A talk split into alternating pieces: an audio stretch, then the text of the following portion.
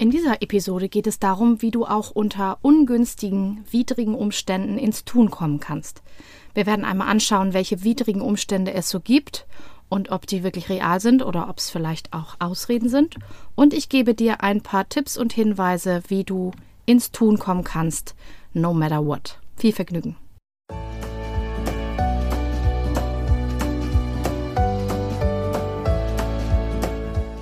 Hallo und herzlich willkommen zu diesem Podcast.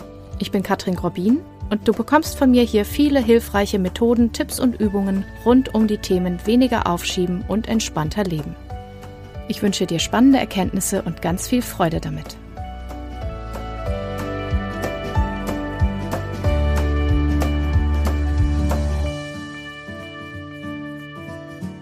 Der Titel dieser Folge wirkt vielleicht für dich wie ein Widerspruch zur letzten Folge, in der es ja um Self-Care äh, geht.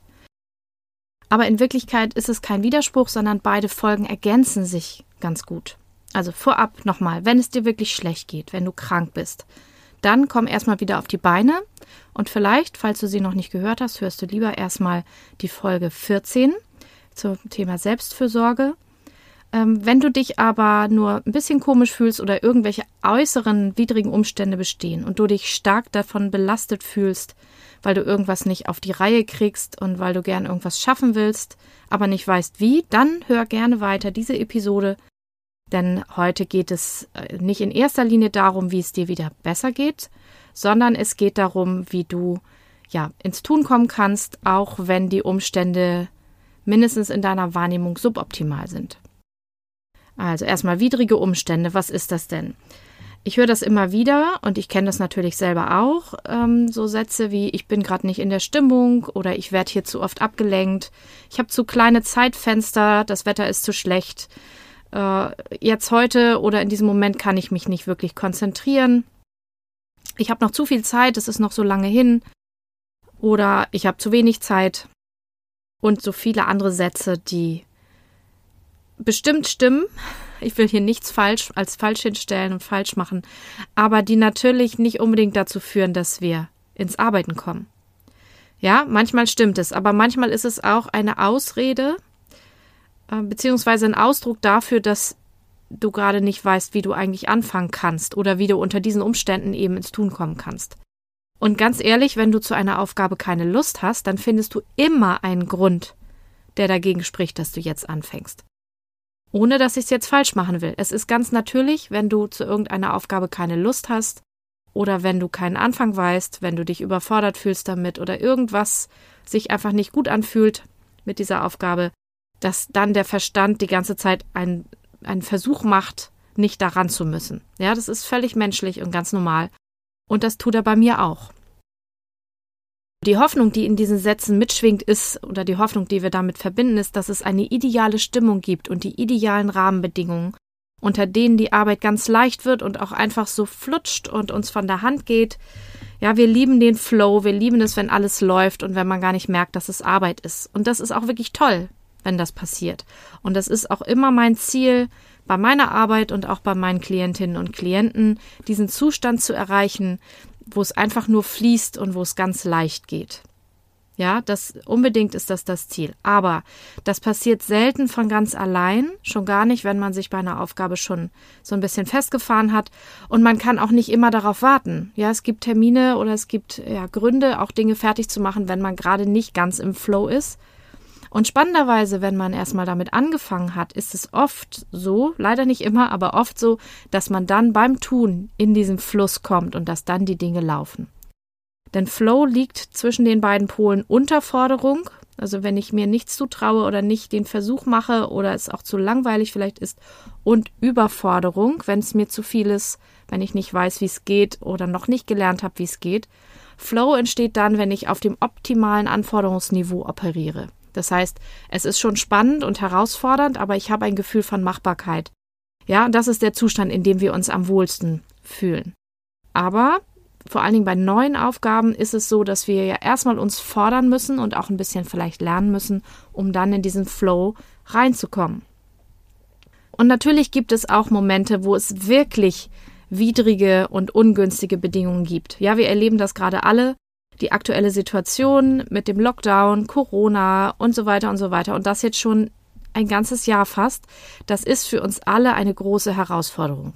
Ich weiß das, das erlebe ich auch. Es geht mir auch so. Es gibt die guten Tage und die nicht so guten Tage.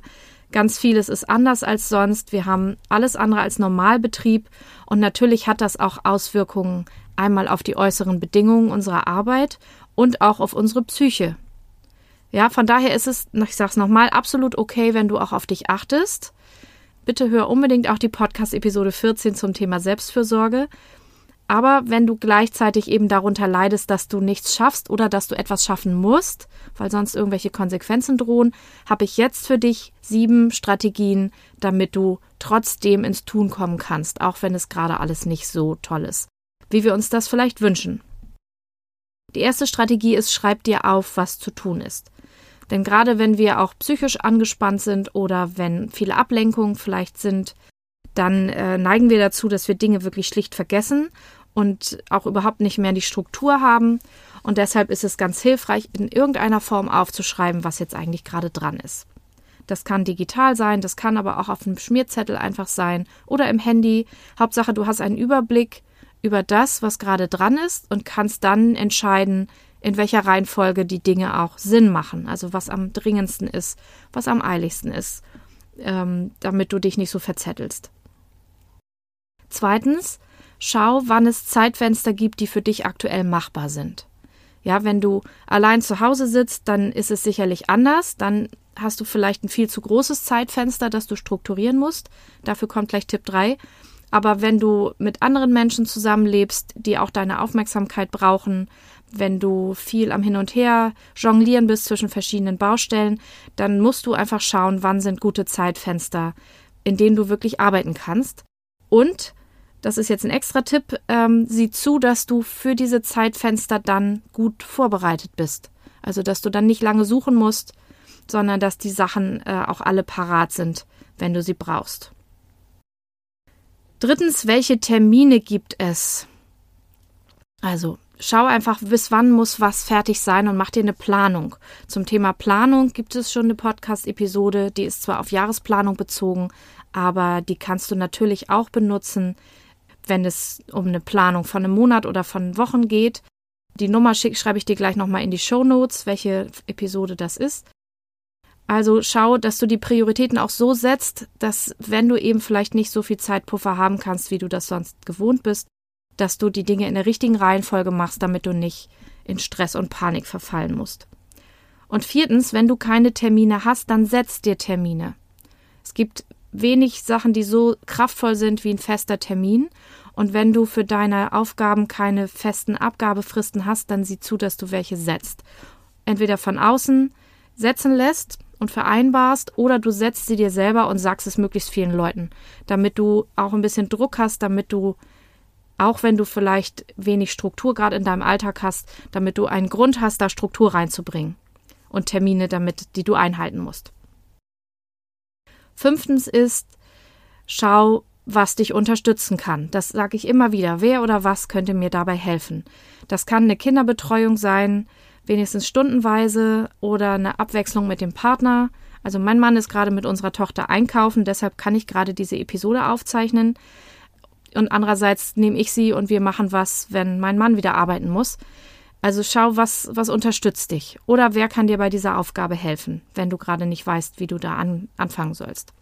Damit du irgendwie einen Anfang findest, einen Zipfel, wo du loslegen kannst und äh, auch eben die Ruhe hast, das auch wirklich zu tun. Sechstens, bring dich in einen Arbeitsmodus. Das heißt, gib die Opferhaltung auf, die so sexy ist und die wir alle so gerne in uns haben, die sagt, ich kann ja nicht und es ist ja alles so furchtbar und so schrecklich und lalala.